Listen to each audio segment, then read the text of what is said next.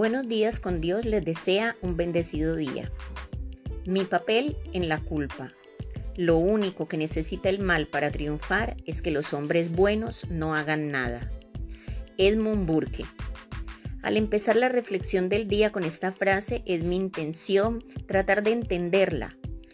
Si ante nuestra sociedad creemos ser hombres o mujeres buenas, debemos pellizcarnos cuando vemos el mal y no hacer nada para combatirlo.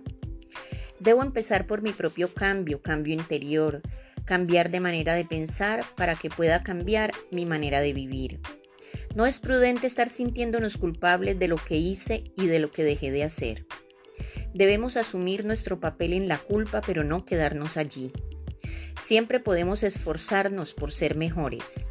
Aunque mi actitud frente a la culpa casi siempre es buscar culpables, otros, no yo, pero si empezamos a asimilar que todos en un momento dado nos equivocamos, comenzaremos a ser mucho más tolerantes con nosotros mismos y con los demás. Cuando logras vencer tus miedos, se destruyen tus límites. Esta es una frase en la que debemos meditar si queremos empezar a asumir nuestro papel en la culpa.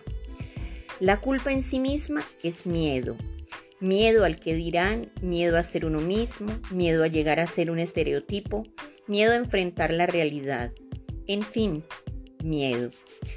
Cuando en lugar de sentir miedo empezamos a ser agradecidos por lo que somos y tenemos, por ser, por estar, por tener, por ganar, por perder, por reír, por venir, por intentar, por errar, por sentir, por conocer, por sufrir, etc., estamos creando una barrera contra la culpabilidad pues todo, absolutamente todo nos sirve para crecer como personas.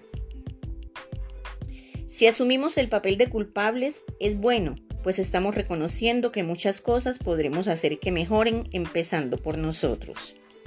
Los verdaderos culpables de nuestras diversas situaciones y emociones somos nosotros, pero el solo hecho de reconocerlo ya nos está permitiendo avanzar en nuestro crecimiento interior. Empecemos a dar pasos con seguridad, sin temor. Empecemos a sanar desde lo más profundo de nuestro corazón. Permitámonos sentir arrepentimiento y esforcémonos por enmendar las cosas que hemos hecho mal.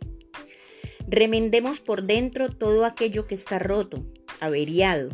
Dejémonos volver a formar como vasos en manos del alfarero.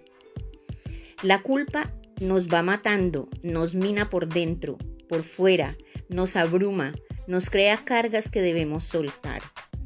Así como tengo papel en la culpa, tengo papel en la gracia y en el perdón de Dios. Como dice el Salmo 32.2, Bienaventurado el hombre a quien Jehová no culpa de iniquidad y en cuyo espíritu no hay engaño. Por eso debemos decir continuamente, Señor, en tus manos están mis tiempos. Miremos nuestro interior, reconozcamos nuestras culpas, pero pidámosle al Señor que nos ayude a avanzar, a seguir en sus caminos.